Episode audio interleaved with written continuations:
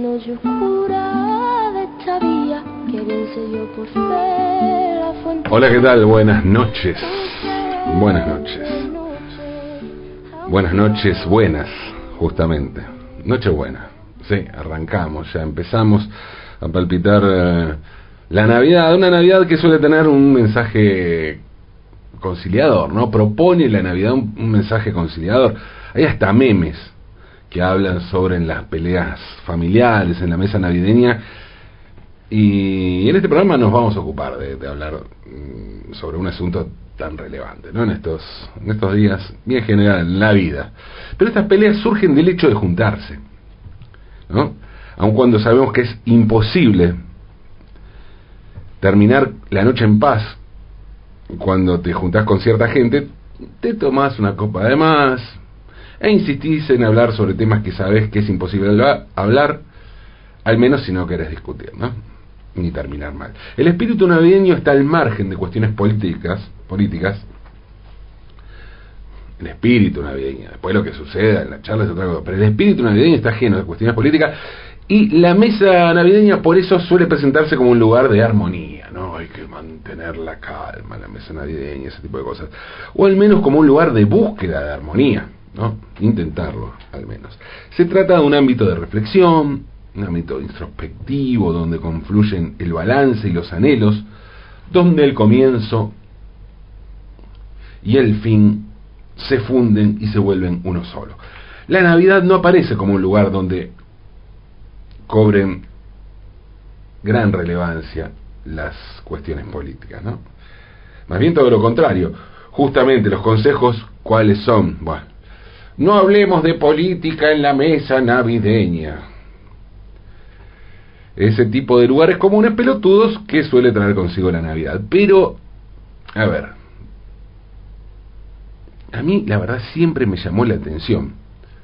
En medio de todo eso, siempre una consigna que me llamó mucho la atención, que es por una Navidad sin presos políticos. Y la verdad que la idea de crear esa consigna es muy buena porque es una forma brutal de politizar algo supuestamente despolitizado como la Navidad. No se trata de consignas políticas generales que involucren lo social, lo económico, no, no, se trata de visibilizar algo muy puntual que suele pasarse por alto y de esta manera se usa la Navidad como lupa para visibilizar eso. Hagamos un repaso de las cosas y consignas navideñas, ¿no? Pensemos, paz, paz, arbolito, pan dulce, sidra, amor, muérdago, campanas, Papá Noel, renos, trineo, vitel toné, pesebre, turrón, estrella, esperanza. Sumemos después a esa lista, sumemos el término presos políticos. ¿eh? Pongámoslo después de vitel toné, de pesebre, de turrón, de esperanza, de lo que quieran, presos políticos. Y sí, la verdad que el contraste es brutal. Y entonces la cosa sí funciona a la perfección. De hecho, lo digo ahora sí, por una Navidad sin presos políticos, y podemos comprobar de manera amarga que aún hoy en la Argentina esta consigna sigue teniendo vigencia. En este caso no solo se trata de un tema político, es también un tema vergonzante. Aprovechemos este momento navideño para recordar eso, que en Argentina hay presos políticos. Claro que bien podríamos afirmar, parafraseando al indio Solari, a su vez inspirado en Michel Foucault, que todo preso es político. Que también sería cierto, pero que tampoco sirva eso como pretexto para hacernos los boludos sobre los presos políticos. De todos modos, no quiero hablar de eso, podría, está bien recordarlo, pero quiero hablar de otra resignificación que está teniendo en estos días la Navidad. En lo personal, sin dudas, pero también creo que el asunto se vuelve importante en lo colectivo. La Corte Suprema de Justicia acaba de dar un fallo histórico a favor de la libertad de expresión, esto lo comentábamos ayer. El asunto comenzó en agosto de 2010 Y debo decir, lo mantuvo como protagonista, porque por entonces yo era el editor responsable y además director, codirector de la revista Barcelona, una revista que yo mismo había creado en abril de 2003. En realidad esa fue la fecha en la que apareció el primer número, pero la idea de la revista había arrancado a mediados de 2001. Había un personaje que nos llamaba mucho la atención en ese momento, ya hace unos años que estaba dando vueltas, una mujer llamada Cecilia Pando. Era una mujer que se había hecho medianamente famosa en los ámbitos fascistas locales a partir de, de que publicó una carta de lectores en el diario La Nación, Pando tenía entonces unos 35 años y era la mujer del mayor mercado del ejército argentino. Mercado era joven, igual que su mujer. Los dos eran chicos durante la dictadura, muy jóvenes para esa para tener esa visión, no era Mercado formaba parte de los de los militares formados totalmente en democracia. Sin embargo, del Mercado hizo unas declaraciones contra los juicios por delitos de lesa humanidad y el ejército lo sancionó por eso, porque no, mayor del ejército no puede salir a decir esas cosas mientras está en el ejército. Como el mayor no podía hacer más declaraciones, bueno, podían rajar directamente, su mujer salió a defenderlo a él y a los militares genocidas en aquella carta de electores de la nación. Desde entonces, Cecilia Pando se transformó en la nueva estrella del negacionismo de los crímenes de la dictadura, y en la principal oradora de los actos a favor de los milicos en la Plaza San Martín. Ese 2010 Pando organizó una protesta en la que ella y varias mujeres de militares se encadenaron en las rejas del edificio Libertador para pedir libertad. Libertador, libertad. Porque vieron que este asunto de, de pedir libertad es muy relativo y puede contener muchas cosas muy distintas. Imagínense, yo siempre fui medio anarquista, ponele, y bueno, leí mucho sobre los pensadores que hablaban del comunismo libertario, ¿no? Tal vez Bakunin es máximo exponente de esto. Bueno, hoy resulta que ser libertario no significa seguir el ideario de Pierre-Joseph Proudhon, Mikhail Bakunin, Pietro eh, Kropotkin, no, no, no. Hoy significa seguir el pensamiento, el ideario de Javier Milei y José Luis Espert. Eso es ser libertario. Así que la libertad es algo extenso y amoldable a distintos usos. Uno de ellos es el de Cecilia Pando, que fue encadenarse frente al edificio Libertador. La imagen de Pando encadenada me dio como un poco de risa y también, debo confesarlo, un poco de morbo, ¿no? ¿Para qué negarlo? Y bueno, nos pusimos a jugar con eso en la revista. Hicimos entonces una contratapa de Barcelona parodiando una supuesta revista porno bondage. Y la publicamos en el número 193 de Barcelona. La supuesta revista se llamaba SM, jugando con la sigla, con la sigla Sadomaso, ¿no? Pero debajo se leía que en realidad significaba soy milico. La imagen era un fotomontaje con una mujer en tetas, tremendas tetas, atada, sacada de una imagen bondage real, pero que en ese caso tenía la cara de Cecilia Pando. O sea, era Cecilia encadenada, atada en realidad. Y bueno, no solo eso, ¿no? La supuesta revista, esa supuesta publicidad o portada de esa revista, mmm, tenía, bueno, en esa supuesta portada, títulos como Ceci Pando se encadena para vos apropiate de esta bebota. Las chicas quieren guerra antisubversiva. Para matarla, soltá al genocida que llevas adentro. Las defensoras de presos políticos más hot de Plaza San Martín te piden que los sueltes o cadenas, humillación y golpes de Estado. Fue la contratapa y no la tapa, porque la tapa de Barcelona la concebíamos como una tapa de un diario y las contratapas eran como si fueran publicidades falsas, ¿no? Eh, si en las contratapas había, si en las tapas había sátira periodística, en la contratapa la sátira era más bien publicitaria, ¿no? como en las contratapas de, las revistas. Inclusive solíamos hacer una muestra de contratapas, gigantografías con las contratapas que anduvo por, por todo el país, en muchos lados se expuso una muestra de contratapas de la revista Barcelona por aquellos años. Cuando la revista salió a la venta, Cecilia Pando nos inició un juicio por agravios y daño moral. El juicio siguió el largo camino de la justicia. Yo me desvinculé de Barcelona en diciembre de 2011. En abril de 2016, el Juzgado Nacional en lo Civil 108 falló a favor de Cecilia Pando. Y impuso que Barcelona tenía que pagar una multa por ese agravio. Barcelona apeló y en marzo de 2017 la sala D de la Cámara Civil volvió a fallar a favor de Pando. Solo quedaba una instancia, la Corte Suprema. En ese momento me llamó una productora de televisión para invitarme a participar como invitado del programa que tenía Fabián Doman en Canal 13, de lunes a viernes por la mañana. Allí iba a estar presente Cecilia Pando, y Doman quería que fuera yo también. La productora cuando me llamó me lo dijo con una convicción nula, casi pidiéndome disculpas por estar pidiéndome eso.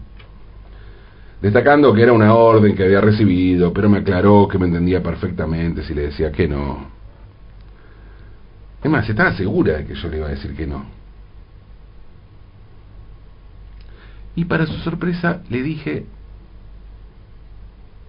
que sí. Fui, me senté en el medio de la escena, ahí junto a Pando en una banqueta, Doman estaba parado en el centro, y a los dos costados había dos filas de panelistas, me acuerdo especialmente de, Úrsula Vargas, que tuvimos muy buena onda, quedamos de risa mucho con Úrsula. Eh, Pando empezó a hablar de la falta de respeto, de la humillación y hasta dijo que la publicación suponía una acción de violencia de género. La escuché atentamente sin decir una palabra, a pesar de que Oman y los panelistas como que medio merengaban a que le conteste, a más quilombos ahí, ¿no? Empezaron los gritos, programa panelístico de la mañana, en fin, qué sé yo. Yo me quedé callado y escuché cada una de las palabras de, de a quien, si me permiten, de ahora en más voy a decirle Cecilia, o mejor, Ceci, ¿sí? Cuando Ceci terminó su monólogo, Doman me dio la palabra y entonces le expliqué a Ceci que lo que me pasaba era que estaba enamorado de ella. Se lo dije así, estoy enamorada de vos, Cecilia. Le conté además que ese no era un amor platónico ni meramente romántico, que era un amor caliente, lleno de un desenfrenado deseo sexual. Me calentase, sí, le dije, después de decirle que estaba enamorado de ella. Y le pedí disculpas si me había extrañado en lo explícito de la imagen, pero como que me había dejado llevar por mis fantasías. Para que... Mm, tuviera claro que lo mío, además de deseo y calentura, era amor, al final de mis palabras le recité un poema a Ceci. Un soneto que le escribí especialmente y el soneto dice así. Cecilia, sos pasión y sos ternura, una mujer perfecta, una diosa tan sensual y tan dulce, tan hermosa, no importa que banques la dictadura. Tus ojos iluminan la espesura, tus manos acarician milagrosas, tu cintura, el inicio de las cosas, no importa que defiendas la tortura. Es amor, puro amor el que destiño, cuando banco la apropiación de niños, para cumplir por fin nuestro destino. Si vos me amás, lo juro una mañana, agarro la capucha, la picana, y me sumo al ejército argentino. Ese es mi poema de amor a Cecilia, que yo le leí personalmente a Ceci en un estudio de televisión en Palermo, la única vez que nos vimos en persona. Hoy la extraño, Ceci. Me imagino en qué estará pensando ahora que perdió el juicio. A ver, me, claro, eh, me refiero a que ayer la Corte Suprema de Justicia dictaminó que lo que plantea Ceci no tiene fundamento, que ella es una figura pública y que Barcelona es una revista que utiliza la sátira para burlarse de determinados personajes de la actualidad y de las medidas políticas que toman. No hubo una intención de herir la sensibilidad de Cecilia Pando indagando en su vida privada. Hubo sí una intención de, de burlarnos de quienes defienden a los genocidas. Y en el medio siempre hay alguien que puede sentirse ofendido, ¿no? Pero no podemos legislar sobre cosas que forman parte del bien común a partir de subjetividades, de miradas personales, de percepciones, de sentires personales. El fallo de la Corte es histórico, no porque haya fallado a favor de Barcelona, sino porque falló a favor de la libertad de expresión. Y esa libertad de expresión incluye la sátira, la sátira incluye nuestro derecho a burlarnos de políticas que nos parecen ridículas, jodidas, nocivas, nauseabundos o lo que fuera. Inclusive cuando se trata de una mujer que como Cecilia Pando mm, llegó a enamorarme y a calentarme. Porque hay que separar a la Ceci defensora de los genocidas de la Ceci capaz de generar en mí un tsunami hormonal, parafraseando a los auténticos decadentes. Claro que mm, no estoy solo en mi amor a Ceci, porque en cuanto leyó el soneto mi amigo, el grandísimo compositor y pianista Agustín Guerrero, me dijo que quería ponerle música a mis versos, y fue así que este poema de amor a Cecilia se transformó también en canción. Porque el amor todo lo puede. Eso sí, para eso es fundamental, fundamental la libertad. Una libertad tan ancha, tan compleja y contradictoria que todo el mundo la quiere tener y todo el mundo la reclama como propia. Una libertad que además rima con Navidad. Y ya que no podemos tener una Navidad sin presos políticos, al menos está bueno saber que podemos contar con una libertad, con una libertad de prensa certificada por la justicia, avalada por la justicia. Y lo más importante, la libertad de sátira, etapa superior de la libertad de prensa. Porque si alguien desde el poder nos trata de boludos, lo mínimo que podemos hacer es cagarnos de risa, burlarnos y dejar en claro que aunque a veces no podemos hacer todo lo que quisiéramos, tampoco es que no nos damos cuenta. ¿eh? Feliz Navidad, feliz libertad, aunque es de noche.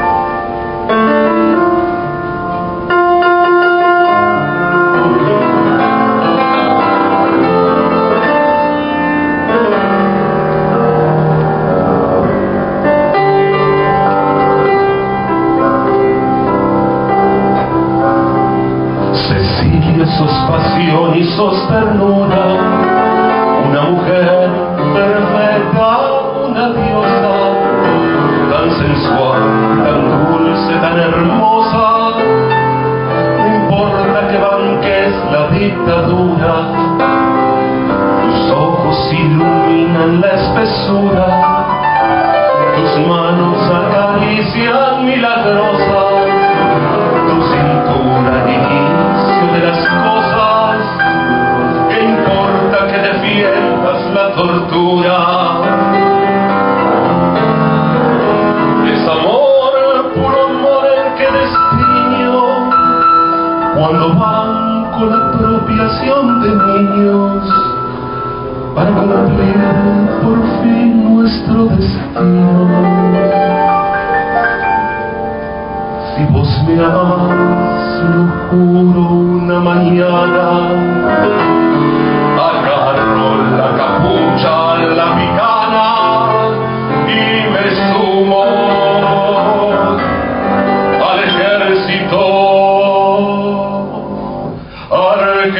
ejército argentino.